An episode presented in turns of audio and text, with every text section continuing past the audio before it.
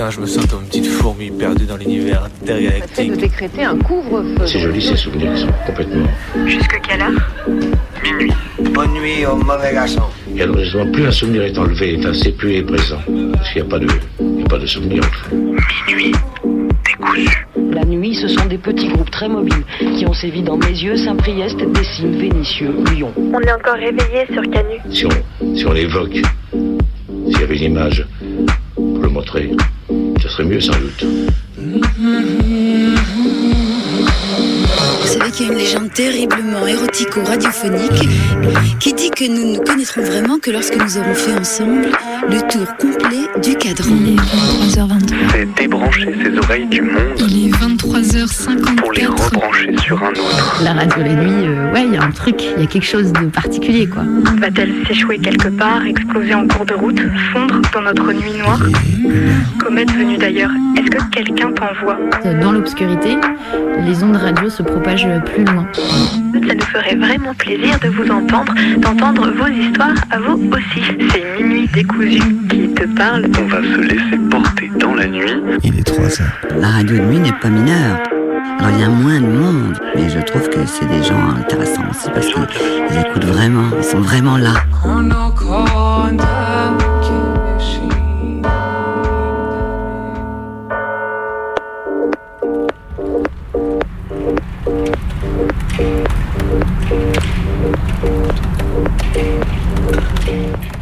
Recommence vraiment, vraiment à faire salement froid. Le matin, en partant bosser, le vent qui te met des grandes gifles dans la tronche. Alors bon, quand ça passe encore, quand on regarde les températures qu'il fait en Toul en ce moment, un des derniers articles de Street Press raconte la chute vertigineuse des degrés en détention pour à peine atteindre les 15 degrés en cellule malgré les bouts de carton, les serviettes plaquées sur les fenêtres et autres solutions de fortune trouvées par les prisonniers et prisonnières comme laisser les plaques de cuisson tourner. À Nanterre, rapporte un détenu, le matin, au réveil, l'eau dégouline sur les fenêtres et les murs à cause de la condensation. Ça fait même des champignons. C'est hallucinant. Les coupures volontaires s'accumulent et il fait plus froid en cellule qu'en promenade. Quand on se balade à l'extérieur dans des bâtiments publics qui chauffent comme des bourrins à 20 degrés alors que tout le monde est en veste chaude hashtag sobriété, ça donne envie de tout casser.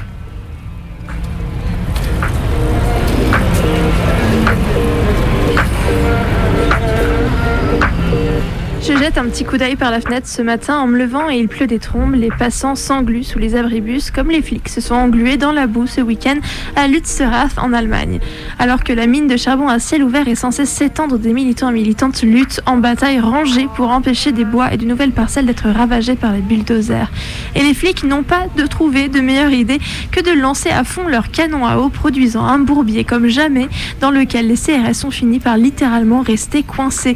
Les images n'ont pas de prix quelques Robocop incapables de se sortir de la gadoue qui patauchent comme ils, peuvent, comme ils peuvent sous les gobliquets de la foule et les jets de boue. Spécial big up à celui qui a mis une pichenette à un flic embourbé, le faisant tomber de tout son long dans la boue. Bref, il pleut et je me prends à de rêver de bourbier dans les rues de Lyon jeudi pour la manif.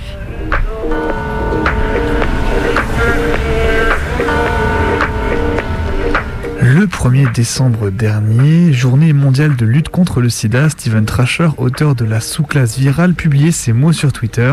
Si les tendances actuelles se maintiennent, il y aura plus de deux fois de plus, plus de deux fois plus de personnes aux États-Unis qui mourront du Covid, 120 000 au cours de l'année prochaine, que de personnes qui sont mortes du sida au cours de son année la plus meurtrière, 55 000 en 1995. Pourquoi y a-t-il si peu de colère à ce sujet? Si peu de sentiments d'urgence Les mortes du Covid sont-elles acceptables et jetables? Il ne s'agit pas de faire jouer le Covid contre le sida. Beaucoup des mêmes facteurs expliquent pourquoi les gens meurent de l'un et de l'autre, ou des deux. Mais au début des années 90, l'activisme politique était furieux face au décès du sida, alors qu'il emportait moins de la moitié des personnes que le Covid emporte actuellement. Pourquoi ce silence et cette complaisance aujourd'hui?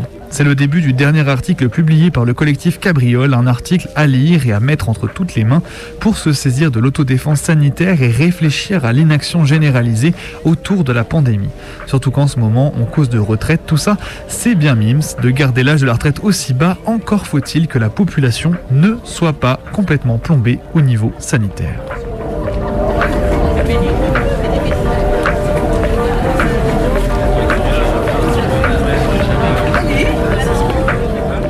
Foire aux commentaires sous les articles qui annoncent que Benjamin Mendy a gagné son procès. Les plaintes pour viol à son encontre ont été rebootées et c'est à qui il lâchera son meilleur commentaire sur les menteuses qui ruinent la carrière des hommes.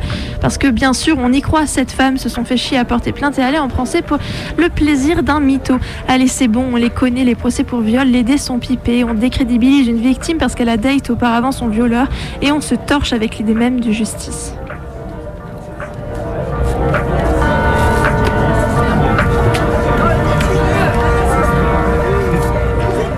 Semaine dernière, on parlait déjà des dingueries islamophobes de l'État dans la formation des futurs enseignants et enseignantes.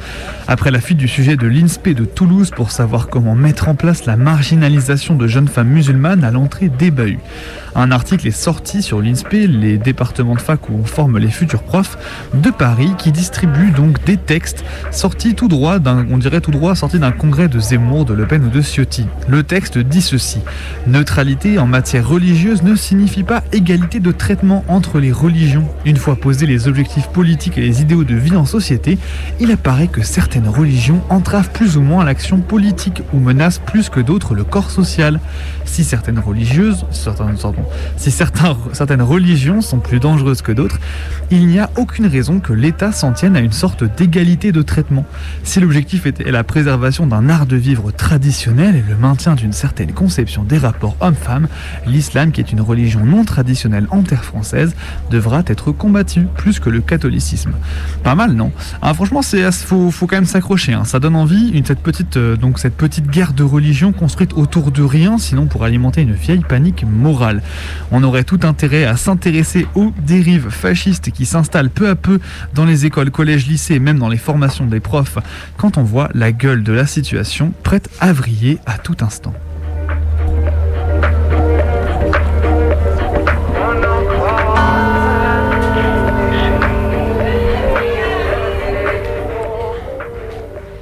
Il est 23h11 sur les ondes rebelles de Radio Canu. Vous écoutez votre émission du mardi soir, Minuit décousu.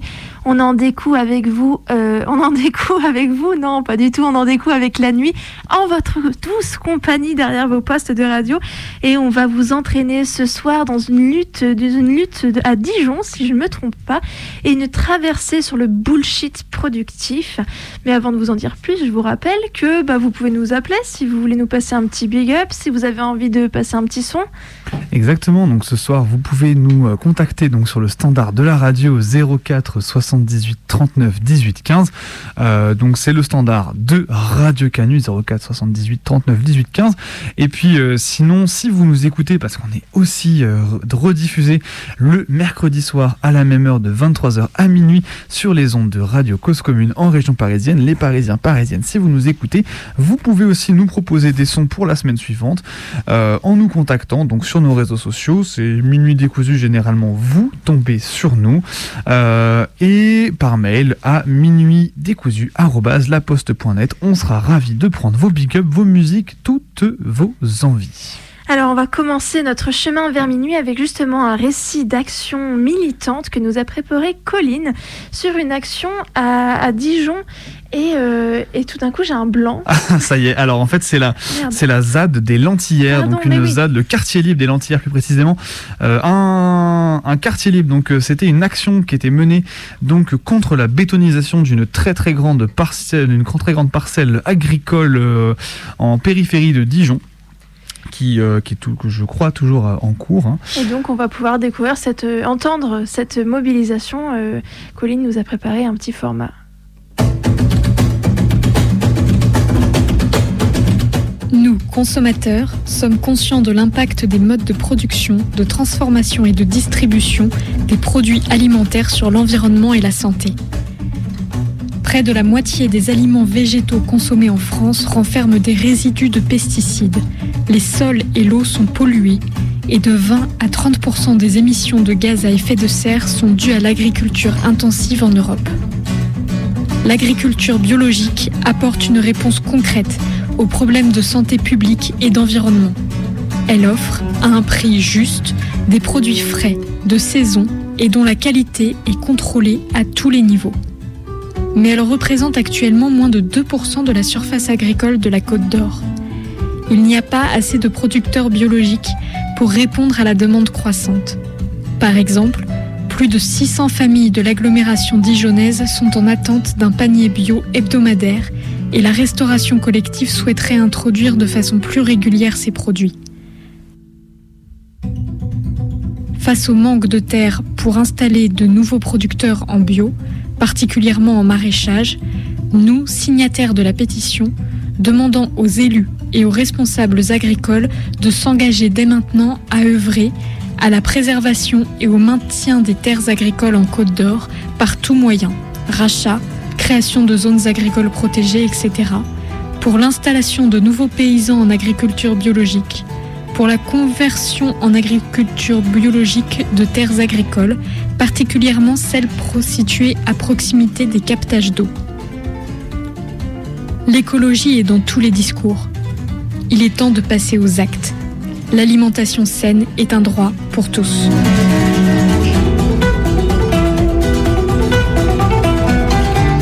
Il est toujours difficile de dater précisément la naissance d'un mouvement.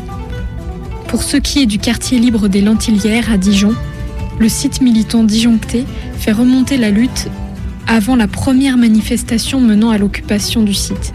Dans cette chronologie, tout remonte à cette pétition que vous venez d'entendre, lancée en juillet 2009 par le collectif Urgence Bio 21. Le 28 mars 2010, un an après cette pétition et à la suite d'une semaine de l'environnement, une manifestation donne l'acte de naissance d'une zone à défendre en périphérie urbaine, occupée contre le projet de construction d'un écoquartier, comme si la construction pouvait être écologique lorsqu'on laisse des bâtiments vides à l'abandon. Fanny, vous êtes membre du collectif du quartier des Lentillères à Dijon, on est au sud des quartiers sud de la ville. On a parlé beaucoup de vous dans la presse. Euh, il y a quelques mois, il y avait un dossier euh, dans Libération. Euh, subversion maraîchère à Dijon, 6 hectares promis à l'urbanisation sont occupés depuis 4 ans. Potager collectif, jardin partagé, le quartier revit. Dijon, pour connaître assez bien la ville, a été réputé à une époque pour être tenu par celui qui a été euh, le Premier ministre de l'Environnement sous l'ère euh, pompidolienne. Alors aujourd'hui, il y a un changement de cap, il y a quoi? Je ne sais pas si on peut vraiment parler de changement de cap. Je pense qu'on n'est pas tout à fait d'accord avec euh, la position écologique de, la ville en matière d'aménagement. Nous, on est dans une position où on veut s'approprier ces terres euh, maraîchères et cet euh, espace vert dans la ville.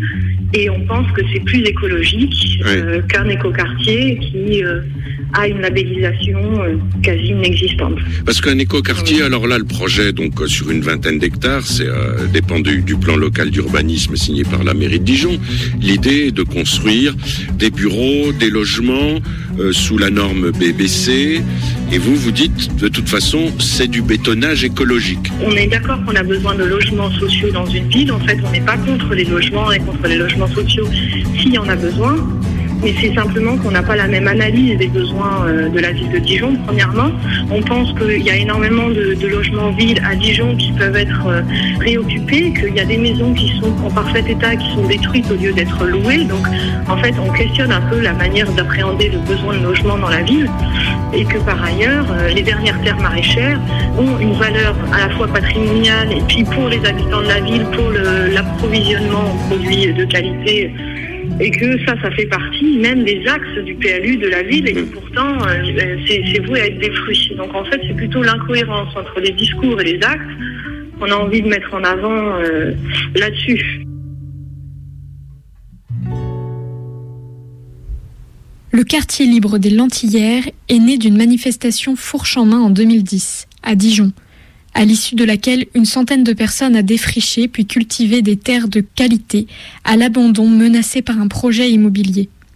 De là est né le pot de colle, une dynamique ouverte et collective de jardinage basée sur l'échange de savoir. Le jardin des maraîchères, géré de manière non salariée, permet d'alimenter des marchés hebdomadaires non lucratifs à prix libre. À la croisée de ces deux grandes parcelles s'entremêlent des dizaines de petits jardins familiaux. Au milieu de tout ça, des fermes occupées, une dynamique de construction de cabanes et d'entretien de lieux ouverts à tous et à toutes pour la promenade, pour des ateliers d'échange et de savoir divers et variés, des concerts ou des fêtes atypiques. De tout ça naît un quartier bigarré, des collectifs mélangés, nourris par plusieurs centaines de personnes. Cependant, toutes ces dynamiques sont menacées.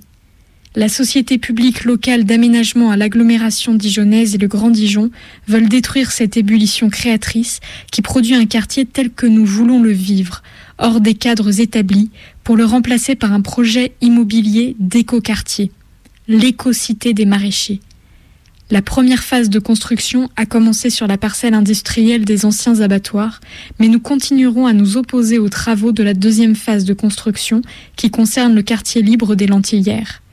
Nous sommes plus que jamais déterminés à lutter pour que la solidarité l'emporte sur le business. Rejoignez-nous.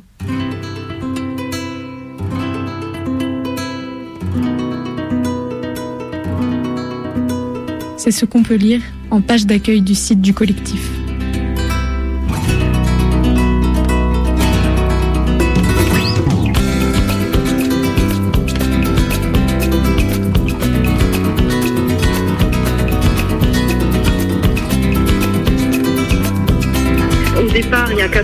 Euh, la friche a été ouverte euh, sous le nom de potager collectif des Lentillères, pot de colle, donc sur 3000, 4000 mètres carrés.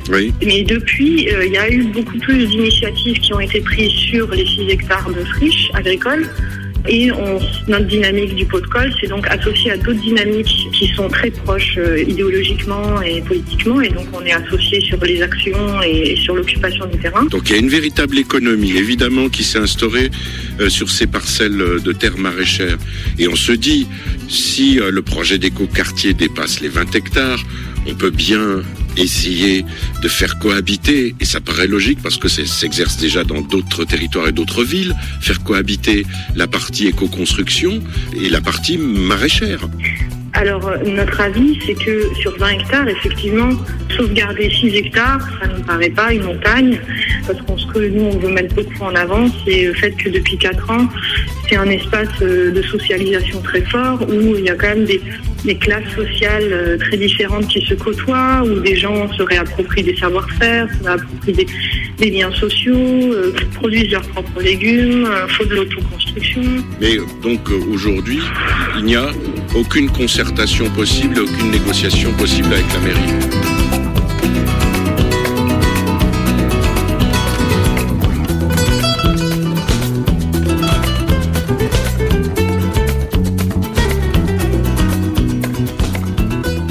Quand ce sont les friches qu'on occupe, quand ce sont les marges de nos vies qui se déploient, ce n'est pas seulement le temps qui efface nos traces, ce sont les pelleteuses et la ville, le feu parfois, les projets immobiliers pour citadins modèles souvent, ou les lieux culturels et artistiques aux bottes de la municipalité qui tissent et ouvrent le passage à la gentrification.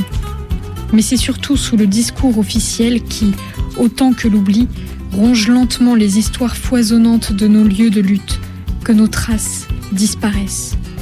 Pour les médias, la municipalité, le gouvernement, soit nous n'existons pas, soit nous sommes un tas de marginaux étiquetable en une courte phrase dans les pages du journal local.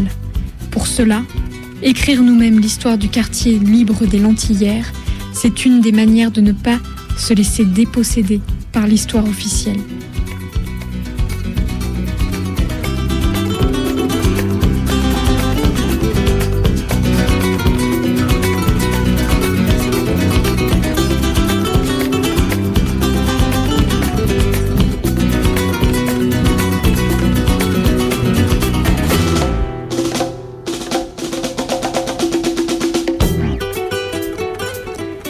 Cette histoire militante, elle est donc écrite et documentée très précisément sur leur site internet lentillère.potager.org que je vous invite à aller parcourir et dont nous allons continuer de parcourir quelques extraits choisis. Le collectif naît donc en 2010 et tout de suite dans l'idée d'une convergence des luttes le maintien de l'agriculture paysanne et la possibilité de bien manger au centre, mais également le droit des personnes pour des conditions de vie décentes, puisque le collectif se lie avec la villa, un squat de l'autre côté du terrain, avant d'ouvrir un squat dit de Chicago, un nouveau lieu d'accueil qui sera expulsé et détruit par la mairie, qui en fait un terrain de BMX. Pendant ce temps, les jardins partagés fleurissent. L'activité maraîchère s'agrandit. Des marchés sont organisés toutes les semaines prix libre. Des moments festifs, des visionnages de films, des concerts et autres événements sont organisés sur place. En 2015, un autre squat est menacé d'expulsion, provoquant de grandes manifestations et une lutte ouverte dans la ville. En 2016, une maison en bois et foin est construite. 2017 marque la récupération de nouvelles terres maraîchères. Le quartier libre gagne de l'ampleur. 2018, ça y est, de l'autre côté de la route, la première phase de construction est lancée. 2019, la mairie abandonne le projet d'écoquartier face à la pression et à l'organisation locale, sous les cris de joie de tous les militants et militantes qui s'étaient réunis pour un visionnage dans la rue sur écran public improvisé du conseil municipal. 2022, c'est la fête des 10 ans plus 2. Par un coup de baguette magique comme seuls les publicitaires savent en inventer, les pratiques industrielles, les méthodes agricoles, les voitures et même les projets immobiliers seraient brusquement devenus écologiques, durables, éco-responsables, raisonnés, que sais-je. Changer les mots pour ne rien changer et continuer de produire, de consommer, de construire et de gaspiller comme avant. Seulement, tout le monde n'est pas dupe. À Dijon, on se bat pour défendre une zone naturelle et collectivement mise en valeur contre les projets immobiliers forcément écolos de la municipalité. Petit tour au quartier libre des Lentillères. Dijon n'échappe pas à ce, cette, euh, je dirais, euh, métropolisation qui est de faire des villes euh, de plus en plus grosses. Et de, il y a une question de aussi de prestige là derrière, hein, mmh. puis une question de fric aussi. L'occupation a commencé le 28 mars 2010 avec une manifestation qui est partie donc presque du centre-ville, fourche en main. Euh, pour tenter euh, de venir euh, cultiver une partie de ces terres. Et on voulait déjà occuper ces terres pour pas qu'elles soient bétonnées, on voulait le faire collectivement et de manière horizontale, c'est-à-dire voilà où sans chef, avec des décisions réfléchies collectivement, au consensus, de manière autogérée. Il y a actuellement trois dynamiques vie sur cette friche des Lentillères, qu'on peut dire quartier libre des Lentillères, enfin qu'on revendique comme tel et qu'on fait vivre comme tel. La première composante, c'est ce qu'on appelle le potager collectif des Lentillères, cette grande parcelle, à peu près 3000 euh, mètres carrés, et l'ensemble euh, de ce qu'on appelle la friche des Lentillères, euh, qu'on essaie de sauver du béton avec une grosse partie de très bonnes terres maraîchères, c'est à peu près autour de 7 hectares. Quoi. La deuxième dynamique, je dirais que c'est les, les petits jardins, une cinquantaine de petits jardins qui vivent euh, avec euh, plein de gens. Euh, là aussi, une grande variété finalement bah, générationnelle, sociale, culturelle, etc. Et la troisième dynamique pour finir, mhm. donc, c'est la ferme des maraîchers. Il y a une, enfin, entre, je dirais, 5 et une dizaine de personnes qui le font vivre depuis le printemps 2012. Leur objectif, c'est euh, de produire quand même de manière plus importante des légumes, déjà pour se nourrir, euh, ce collectif qui fait vivre l'affaire des marchés, mais aussi tous les autres collectifs ou personnes euh, qui vivent sur cette zone ou qui la soutiennent. Aussi de, de proposer un marché une fois par semaine à prix libre pour justement que ce soit accessible, de pouvoir aussi euh, avoir des légumes euh, bio. Bon, même si on, nous, on, s'occupe pas du label, hein, mais c'est sûr qu'ici, on cultive sans entrants chimiques. Tout ce qui se passe ici, au niveau, au, bah, au niveau de des rencontres, euh, de faire des choses ensemble, d'apprendre des choses ensemble, de se réapproprier des savoirs. Ça, peut être aussi fabriquer un poêle en bois avec un chauffe-eau et puis euh, apprendre à, souder. Ça peut être apprendre à faire des baumes avec euh, les plantes aromatiques. Ça fait du bien d'arriver dans un endroit et prendre une grande bouffée d'air comme ça et se dire ici, on me dira pas tu dois faire ci, tu dois faire ça, attention il y a des règles, numéro 1, numéro 2, numéro 3. Voilà, ça aussi c'est vachement important. Et ici après on réfléchit, on échange beaucoup. Ça réveille un petit peu euh, les neurones sur ce qui se passe réellement euh, dans notre société. Aujourd'hui, la lutte continue. Le site est très actif et s'engage sur de nombreux sujets, relayant d'autres luttes voisines et amis des leurs. On vous encourage à y aller et à vous renseigner sur toutes les luttes de réappropriation de l'espace contre les projets capitalistes et anti-écologiques de promoteurs pour la vie et l'accueil des plus précaires. 23h29 sur les ondes rebelles de Radio Canu. Vous écoutez Minuit décousu, c'est votre émission du mardi soir. On en découvre avec la nuit et Colline vient de nous proposer ce format, ce récit d'action militante sur la ZAD des Lentillères à Dijon.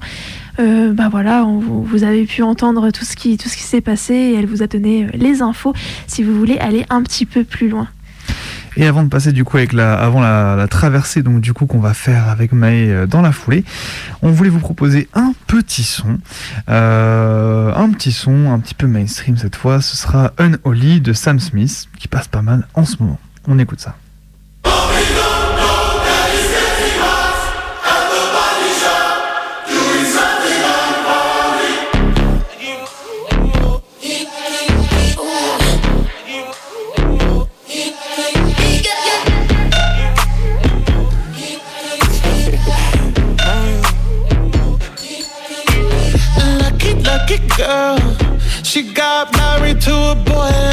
You.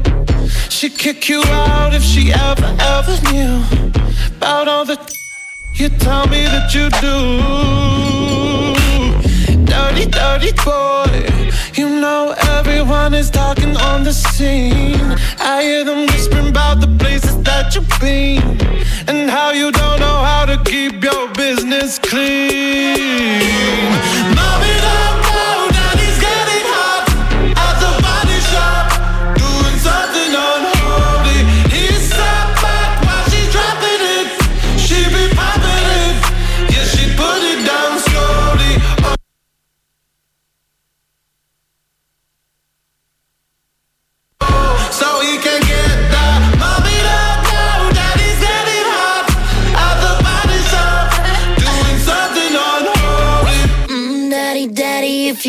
drop the attic. Give me love, give me Fendi, my Balenciaga daddy. You gon' need to bag it up,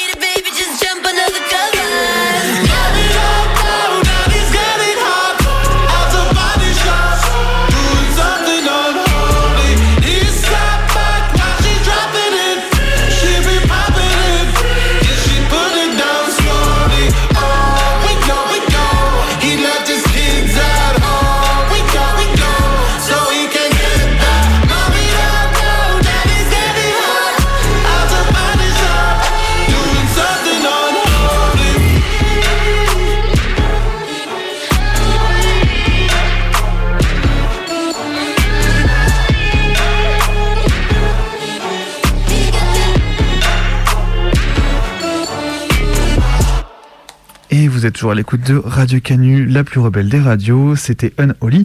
Et vous êtes toujours en train d'écouter donc Minuit décousu, votre émission du mardi soir de 23h à minuit. On est là pour en découdre avec la nuit. Jusqu'ici, du coup, on a pu avoir une action militante sur la ZAD des, de, enfin, le quartier libre, pardon. C'est un peu pareil en la vrai. ZAD des. La ZAD des Lentillères, du coup, à Dijon, euh, contre les grands projets inutiles, contre la bétonisation. Et on va désormais vous, euh, vous entraîner dans une traversée de sons, de textes, de voix, d'archives diverses et de bidouilles sonores sur le thème du bullshit productif. On vous en dit pas plus.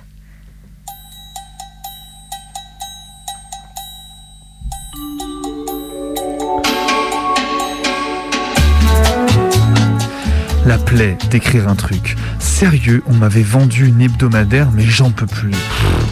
Ça va bien deux minutes la radio à la fin, franchement. Ça demande trop de travail et puis franchement, tout ça pour des trucs pas très intelligents en plus.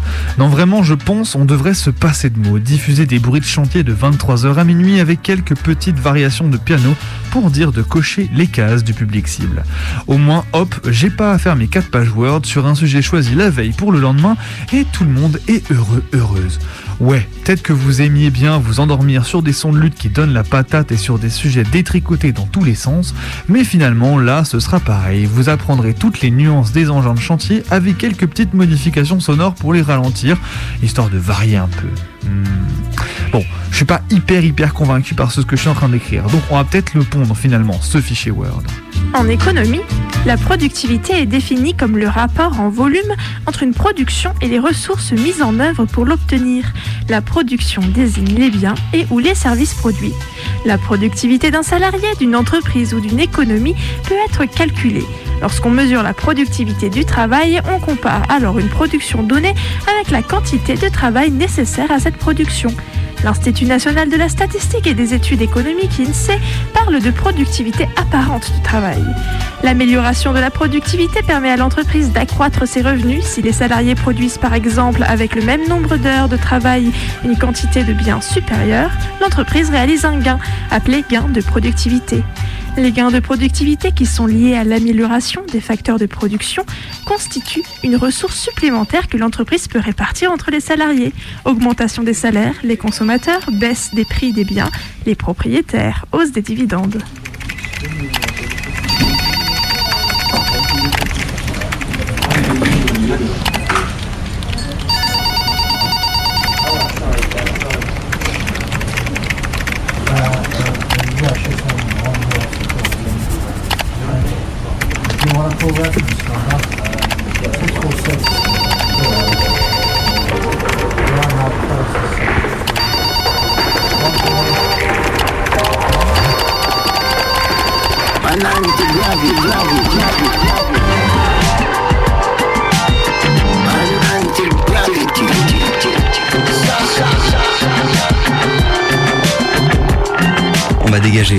Tips qui vont pas nous permettre d'être aussi balèzes qu'Elon Musk, mais qui vont nous permettre de booster notre productivité. Parce que si vous avez du talent et vous avez de belles choses à apporter à ce monde, ce serait dommage de pas le faire pour des questions de productivité.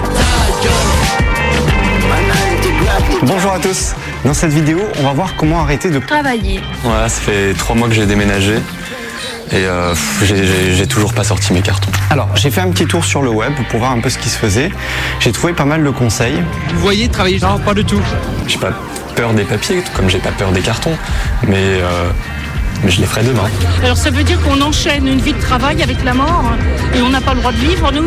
Il est ridicule. C'est de la connerie, son histoire de, de plancher. Il y a quand même les amis, il y a quand même la famille voilà, en province. Dire, la vie n'est pas qu'à se résumer qu'au travail. Comment tout remettre au lendemain? Je veux vous donner des clés pour que vous puissiez procrastiner. Euh, comment on fait pour remettre à plus tard? Alors mes petits flemmards, comme ça on aime la procrastination?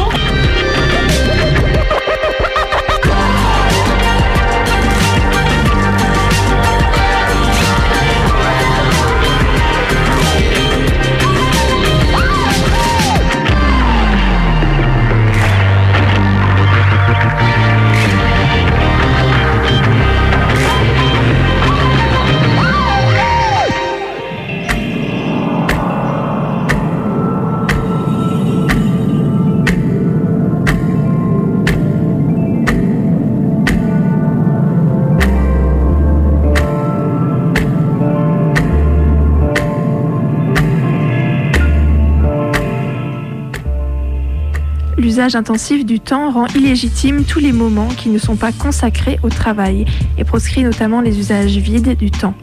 Parmi ces derniers figurent les moments qui ne sont pas studieux, qui sont perdus pour le travail, mais aussi dans la logique de gestion de soi promue par l'institution, les moments qui ne sont pas activement récréatifs ou enrichissants, c'est-à-dire qui ne peuvent pas servir le travail par d'autres voies. Mais quelle que soit l'intensité de l'usage du temps, ce dernier est structurellement manquant. L'urgence devient alors la solution en même temps que le problème, c'est-à-dire une manière de gérer la question du que faire et du comment s'organiser en faisant le plus urgent. Au-delà même de l'urgence, la logique temporelle est d'autant plus cruciale à analyser que les schèmes temporels organisent en fait le monde scolaire bien au-delà de leur apparition.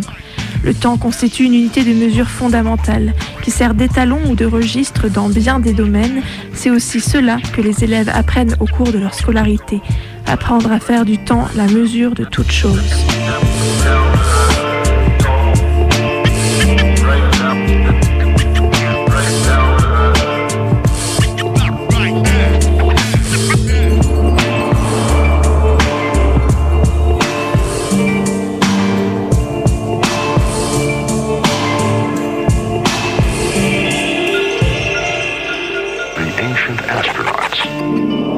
Effet du confinement, prise de conscience collective. En cette rentrée, la pénurie dans certains secteurs d'activité ne se résorbe pas. Au grand désarroi de ceux qui travaillent et qui ne comprennent pas ce nouveau comportement. Franchement, je comprends pas.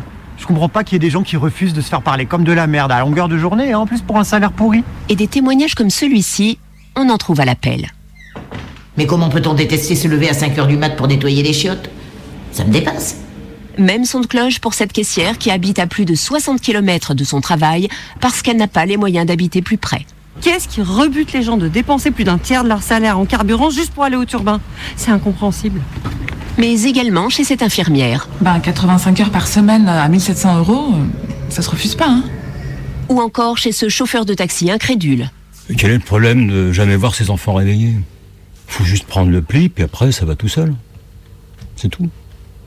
Oui, pourquoi de plus en plus de gens ne veulent plus aller bosser Cela reste un grand mystère sur lequel il faudra bien sérieusement se pencher un jour.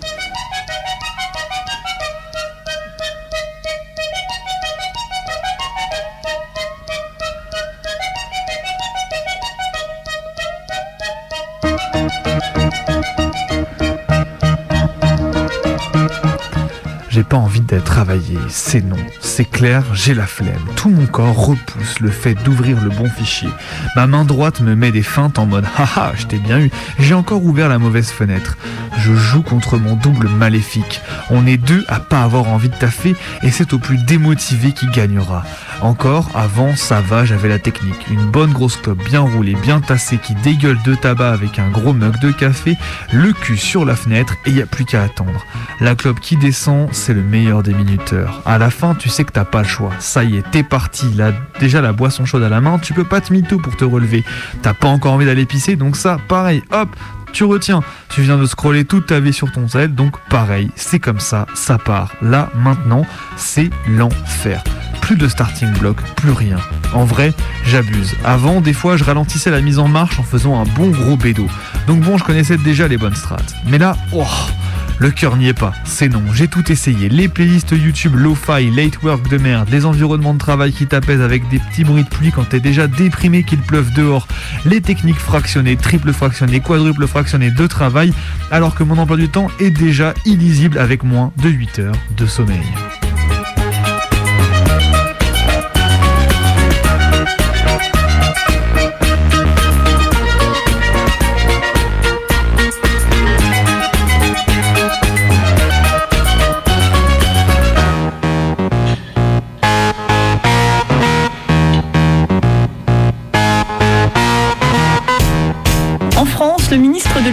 Lancé ce mardi son pacte productif. On va mettre les fonctionnaires en télétravail. On va leur payer leur chauffage. Puis, comme ils seront chez eux, bon, il y aura peut-être pas grand chose à faire non plus. Bruno Le Maire souhaite s'attaquer aux impôts de production et veut que les Français travaillent davantage. Ce sera un télétravail assez relatif, donc en fait, on va les payer à, à ne rien faire chez eux et on va, on va les chauffer en plus. Les Français travaillent-ils assez? Les entreprises sont-elles trop taxées? Je, je pense que c'est une fuite en avant euh, épouvantable. Moi, par principe, je suis contre le télétravail. Je trouve que ça casse complètement la productivité. Les Français pourtant plébiscitent. Hein, Bah, tu m'étonnes. T'as vu ce qu'on peut faire avec ce nouveau logiciel de gestion Non. Une estimation très précise des gains ou pertes de productivité attendues pour chaque café consommé en plus ou en moins par l'ensemble des salariés du service. Et ça prend en compte aussi la quantité de sucre Et ça marche même pour le thé. hein. Ça fait tic, ça fait tac, puis ça fait tac, ça refait tic, puis encore tac. Le travail n'attend pas et surtout pas toi. Si plus grand monde n'a de montre, le temps se resserre pourtant bien autour de nos existences et autour de notre temps de travail. Le temps déborde de l'horloge pour venir se coller à nous, s'immiscer de partout, pour nous rappeler à telle ou telle tâche non accomplie. La temporalité du travail et de la productivité semble s'être déplacée de la sphère du travail à la sphère privée, jusqu'à l'intime et les productions personnelles. On crée, on produit toutes et tous un petit quelque chose, parce qu'il le faut pour avoir l'impression d'exister, de laisser quelque part un semblant de marque. Récit individuel, tranche de vie, petit bout par-ci, autofiction par-là, j'en passe et des meilleurs. On se fait rattraper par la machine qui nous fait penser que si on ne fait pas ci ou ça, on sera renvoyé dans le grand fond de l'exploitation, moins le petit truc qui brille de la création. En soi, c'est cool de faire des trucs à côté du taf. Quand je pense à mes grands-parents, Yel faisait du bricolage, du tricot, des paniers, des mouches, bref, bref. Yels en passait du temps à créer des choses dans la sphère privée, mais j'ai la sensation qu'elle n'avait absolument pas cette pression constante à l'autoréalisation par la création, même du moindre petit bout de projet personnel. Faire des trucs, ça c'était chouette et c'était tout, visiblement. Sur Twitch, ils sont nombreux, les streamers et les streameuses, à se dire cramés. Irrégularité de revenus, course pour le maintien de leur audience, harcèlement, absence d'horaires contraintes. Ce métier de rêve envié par beaucoup d'internautes laisse peu à peu découvrir sa part d'ombre. Le schéma est souvent le même. Les streamereuses débutent sur Twitch par plaisir, pour partager une passion ou dialoguer avec les internautes. Peu à peu, le stream occupe une plus grande part de leur journée, demande de plus en plus d'investissement. Et un jour, le plaisir se transforme en sacerdoce. Tu ne te, sens pas légitime de faire une pause parce que tu aimes ce que tu fais, donc tu en fais toujours plus. Sauf qu'il y a une limite. Et là, c'était la limite. Le vice, c'est qu'on s'auto-pressurise. C'est ça le plus grave. On est nos propres bourreaux.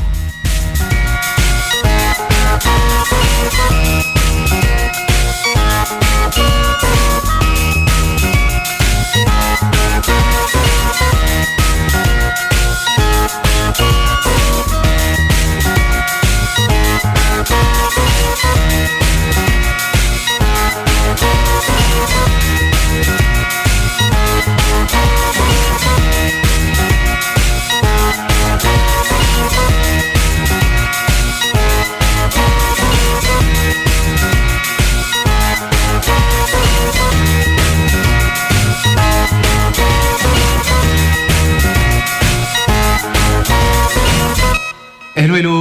aujourd'hui pour attaquer l'un des plus grands fléaux de l'humanité. J'ai nommé la procrastination. La Saviez-vous que rester concentré sur des tâches pendant de longues périodes sans pause est inefficace? Travailler. Pour gérer son temps, les experts conseillent de se concentrer sur une tâche pour une période suivie d'une pause de courte durée, ce qui augmentera la productivité quant à la tâche. La technique Pomodoro, développée par Francesco Cirillo dans les années 80, met en pratique ce conseil. Quand tu la choisi, technique tu Pomodoro se distingue sur par 25 l'utilisation de tu quatre lances le périodes. Ton but c'est vraiment d'abattre la tâche de 25 façon ultra intense, ultra concentrée. Ça me fait penser un peu au film 300. Tu te souviens Après quand les il dit quatre sessions de concentration à la tâche, Mais il a une seule réponse possible, travailler, travailler, travailler.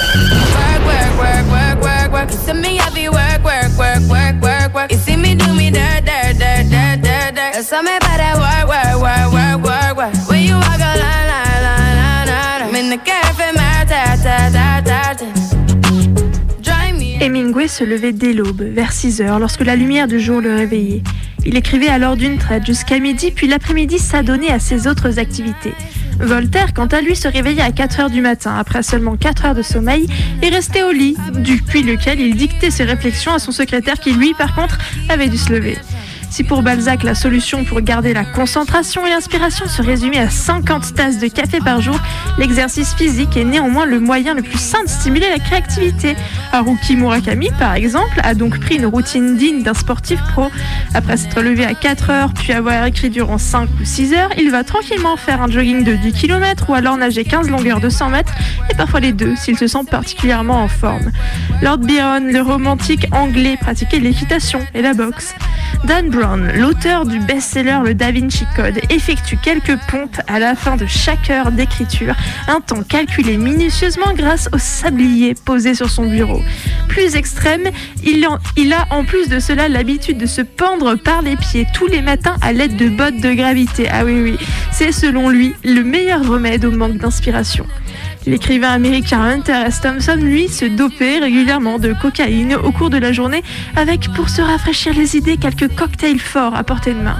Nabokov écrivait de façon aléatoire plutôt que suivant une chronologie prédéterminée sur de petites fiches cartonnées qu'il rangeait ensuite soigneusement dans des petites boîtes d'acajou. Cela lui permettait de pouvoir réarranger ses paragraphes plus facilement et lui ôter la contrainte d'écrire dans l'ordre des faits de la narration. La nuit, il gardait toujours une petite fiche sous son oreiller au cas où l'inspiration lui viendrait pendant son sommeil. Scott Fitzgerald se laissait facilement tenter par une coupe de champagne ou la promesse d'une fête. Il semble que ce n'est que lorsque Zelda lui se trouvait endetté qu'il se mettait rigoureusement à la tâche. Afin d'éviter ce genre de distraction, Victor Hugo, qui avait reçu un délai serré pour compléter son roman Notre-Dame de Paris, demanda à son valet de lui confisquer toutes ses fringues afin qu'il ne soit pas tenté de sortir. Cependant, un travail rigoureux n'est pas forcément synonyme de productivité. James Joyce, par exemple, quoique rigoureux dans ses heures d'écriture, était également extrêmement consciencieux et prenait le temps de travailler méticuleusement chaque phrase. Lorsqu'un jour un ami lui demanda si sa journée avait été productive, l'écrivain lui répondit joyeusement par la positive. Ce jour-là, il avait écrit trois lignes. face to face. You could pick the time and the place. You spend some time away. Now you need to forward and give me all the work, work, work, work, work, work. It's me up there, work, work, work, work, work, work. You see me do my da da da da da da. So me better work, work, work, I get from her dirt, dirt, dirt, dirty.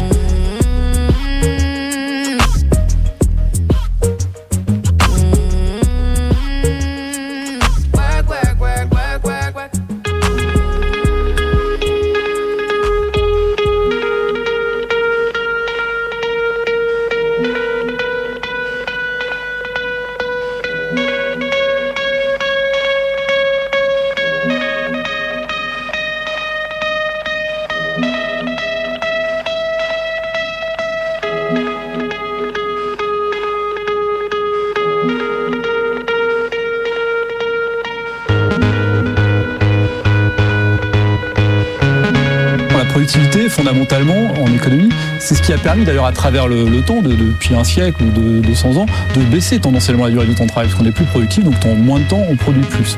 Et c'est vrai qu'en France, il y a une productivité qui est plutôt bonne. Mais je pense qu'elle est bonne pour des mauvaises raisons. Elle n'est pas bonne parce qu'on travaille moins. Elle est bonne parce que notamment on exclut du marché du travail un certain nombre de gens peu qualifiés et on sait qu'on a un taux de chômage à 10% et qu'on a un marché du travail qui est très sélectif. Donc la question de la productivité malheureusement ne compense pas vraiment la question des heures en France parce qu'on a un taux de chômage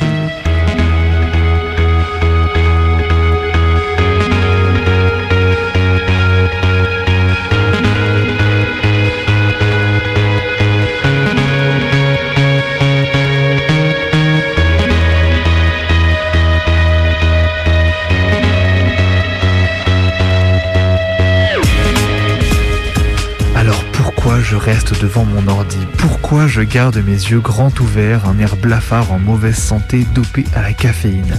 Parce que la culpabilité, les potes, et ouais, la société judéo-chrétienne, tout ça. On m'a dit qu'il fallait bosser, alors je bosse, et quand je bosse pas, je pleure, rien que ça. Sans rire, en grandissant, on se découvre un rapport au travail et au temps très particulier et parfois très malsain. Je ne compte personnellement plus les journées passées à réfléchir à des trucs, à lire trois bouts de machin, à noter trois trucs et à faire, à arriver à la fin de la journée à ruminer des heures sur l'improductivité d'une journée, qui, je le rappelle, n'était jamais supposée être travaillée à la base. Pire que ça, il m'arrive constamment de ne pas savoir quoi commencer, dans quoi se lancer afin d'être efficace, de vraiment profiter, bref, de maximiser l'activité réalisée d'une manière ou d'une autre, adopter une posture productiviste dans tous les pans de la vie.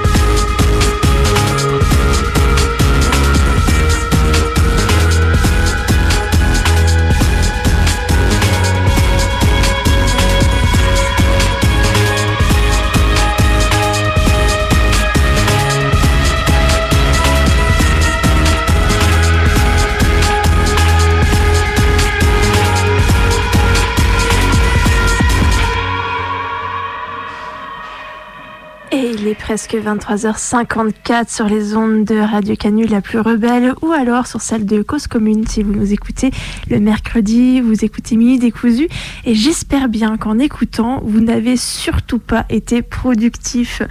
On vient de se faire du coup cette traversée de sons, de textes de voix autour de cette idée de bullshit productif et voilà, on s'en est un peu donné à cœur joie, vous avez pu le remarquer.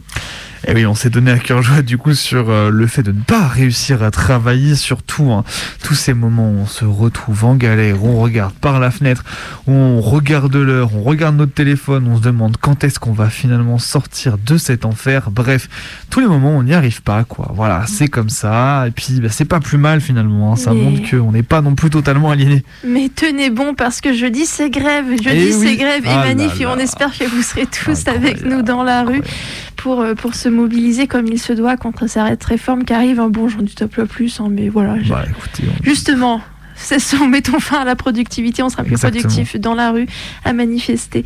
Et peut-être qu'avant de se quitter, on va se passer un dernier petit son. bah ouais, hein, on va faire ça peut-être. Moi euh, j'avais hyper envie, ah, c'est mon petit, c'est mon petit péché mignon. euh, On est parti J'avais hyper envie d'écouter Diams et, et notamment Madame Ki que j'ai réécouté il y a pas très longtemps. Ce titre est incroyable. Alors là, on replonge directos en 2006 si j'ai bien la Euh, date en tête. Attends, attends, attends, c'est 2003. 2006, c'est dans ma bulle. 2006, c'est dans ma bulle. Donc euh, Alors on 2003. En 2003. Eh oui. Accrochez vos ceintures temporelles. Madame Ki de Diams. Ah là là. it. Alors voilà, voilà, c'est ce qui arrive quand on coupe le son de Spotify en préparant le morceau suivant. hein. On oublie de remettre le son. C'est parti, ça y est, c'est James.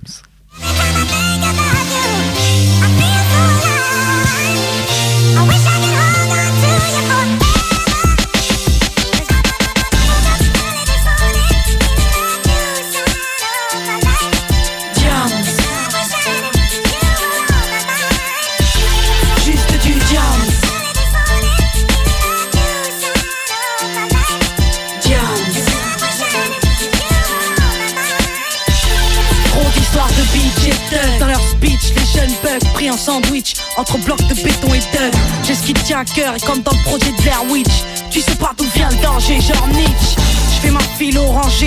beat rap Donne un stylo que je fume leur truc trop kitsch au kilo. J'ai de la rime, je suis debout, cerné par les flammes. Tu as planqué la foule dans un bout de femme. Parfois j'ai trop mal, mais ça me rassure, y'a que les vivants qui souffrent. Je kick mon rap et crée des ouragans avec mon souffle. Le talent n'a pas de sexe, ni de mélanine. Tant pis si ça vexe, condamne si je t'envoie le baiser de Mélanie et steak. Mes manies, mes rêves et quand je manie le micro l'ami je suis réel des ovaires jusqu'aux canines. Je veux pas de couronne, je veux juste rendre fier la daronne. Sur comment faire du rap d'enfoiré sans testostérone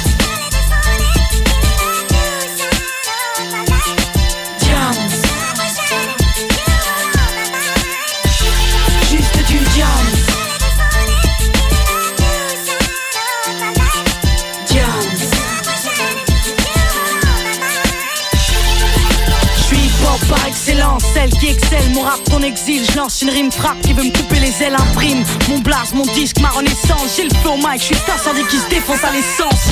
Remarque, j'ai le sens du rythme pour une barbe Ressens truc, j'ai même du style en rap. Du sens et de la forme dans mes syllabes et mes chants Mec, un méchant flow en norme Séchant les putes en live de mon lab j'ai un penchant pour les sons lourds et quand les flingues crient, les tigres en colère sont plus sages que les chevaux instruits. Je suis libre sur l'instru, je vibre dès l'intro, j'ai la fibre lyricale et pour une femme de mon calibre. Ils disent c'est trop cru, y a trop de venin dans le poème. Je réponds, je suis entière dans ma psyché encore plus quand j'aime. Je veux toujours pas de couronne, juste rendre fier la daronne. Diable, comment faire du rap d'enfoiré sans testostérone.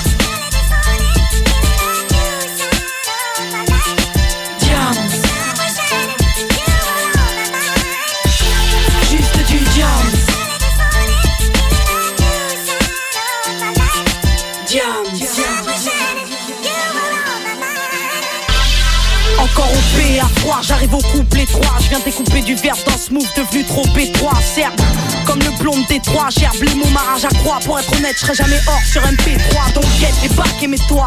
Bien ça brûle si t'y crois. Je pose une bombe et je kiffe ma race sur le toit du monde. Ex-froid changé en faux. Je griffe les ondes et me sauve. Prends des bifetons et dans la couve, mon son me Dehors les balles sifflent, vrai même dans mes fictions nocives Parfois spise, j'assassine mes convictions. Donc je prends le mal à la racine et soigne ma diction Fascine les gosses et mon scud fait mentir tes prédictions. Je suis debout, par les flammes. Dieu a planqué la foudre dans un bout de femme. Je veux pas ta couronne, juste rendre fier la daronne. Jam sur comment faire du rap d'enfoiré sans testostérone